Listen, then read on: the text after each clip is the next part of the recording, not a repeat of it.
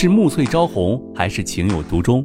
从流水桃花到天荒地老，欢迎大家收听由喜马拉雅出品现代言情大戏《七月》，作者山歌，主播迟总，协众优秀 CV 诚意制作。喜欢的话，记得订阅哦。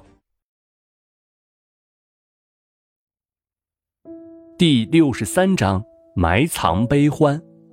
刘倩荣跑出房间后，才伸手抹去眼泪。这么多年的共同生活，把景少云这个融于他波澜不惊的世界无法根除。景少云，你真的惹到我了。我才刚刚想要与你重新开始，你就祈祷不要落在我的手中，不然我一定让你加倍奉还。面对景少云的冷言冷语，刘倩荣依旧我行我素的过来帮他料理生活起居。因为他不能放任他一个人乱来，此时的他就像景少云家里的保姆，只有无条件的服从景少云的命令，才能留在这里。曾经属于他的一切，在这个家里的权利都被取消了。说的也是，他现在已经不是那个万众瞩目、风情万种的景夫人了。她的丈夫已经不再同意同她一起努力，连简单的对视，景少云也不愿意多给他，完全的冷落他。就像古代君王的下堂妻，被贬入冷宫的那些可怜可悲的女子，这就是他刘倩荣的命。他就是爱上了景少云这个人，不论他是什么身份，无论他有无疾病，无论他是否爱他，他都爱着他，盲目的像飞蛾扑火一般，没有一丝尊严的。他每次都能看到景少云与琳琳卿卿我我，根本不去回避刘倩荣的在场。景少云对琳琳的宠爱根本没有任何的底线，很多时候只因琳琳的一句玩笑话，就散尽千金，不惜耗费大量的物力财力去寻找一个毫无价值的奢侈品。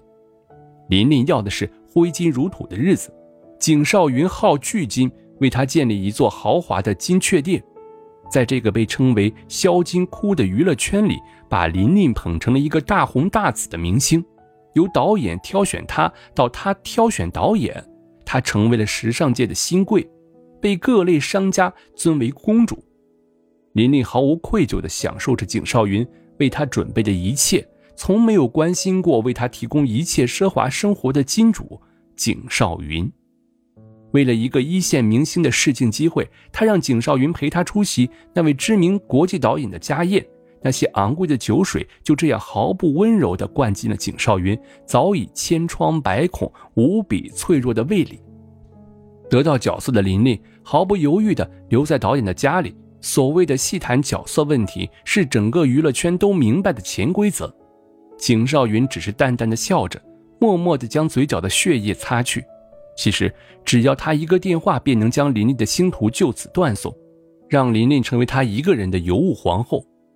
可是他就是没有原则的惯着她，在所有人面前宣誓一般的占有着琳琳最大金主的名头，所有的人都要看在他景少云的面子上让琳琳三分，就凭借着景少云这三个字，琳琳的身价越来越高，琳琳开始疏远这个给她机会宠溺她的男人，和更多的富豪有了不该有的牵扯，这就是现实。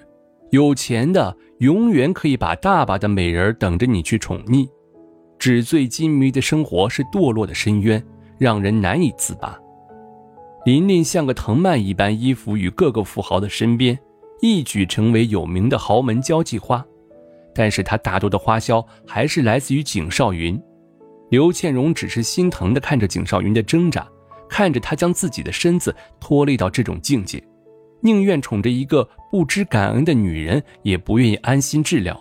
他真的很想告诉她，他死心了，不爱了，去治疗吧，别再拖下去了。他愿意把他所有的一切都给他，只求他不要再伤害自己了。他的好意一次次被景少云拒绝，刻薄的话语已经难以让刘倩荣有什么反应了。他已经麻木了，感觉不到无所谓的痛苦了。他的身子越来越差，越来越瘦，这样的他怀着孩子，看起来像极了外星人娃娃。瘦弱的躯体支撑的是一份新生的期盼。景少云只能吩咐下人对他好点尽量让他多吃点，多睡会儿，不要这么劳累。他也收敛了所有的脾气，不敢再刺激刘倩荣。刘倩荣把一切的悲欢全部埋葬在自己的心中，面无表情地看着他们二人的放纵，连叹息都不愿给予。他摸着自己的小腹，里面有他在这个人世间最亲近的人，连父母都不能代替的存在。他的孩子也是他的孩子，他必须护住他，让他平安的降临与认识，看一眼他的父母，哪怕他没有一个完整的家庭。他对景少云已经不再抱有任何可以称之为奢望的东西了。有时候，孩子的降临也是一种对母亲的历练。在孕育他的这不算长的时间里，刘倩荣真的学会了很多，也明白了很多。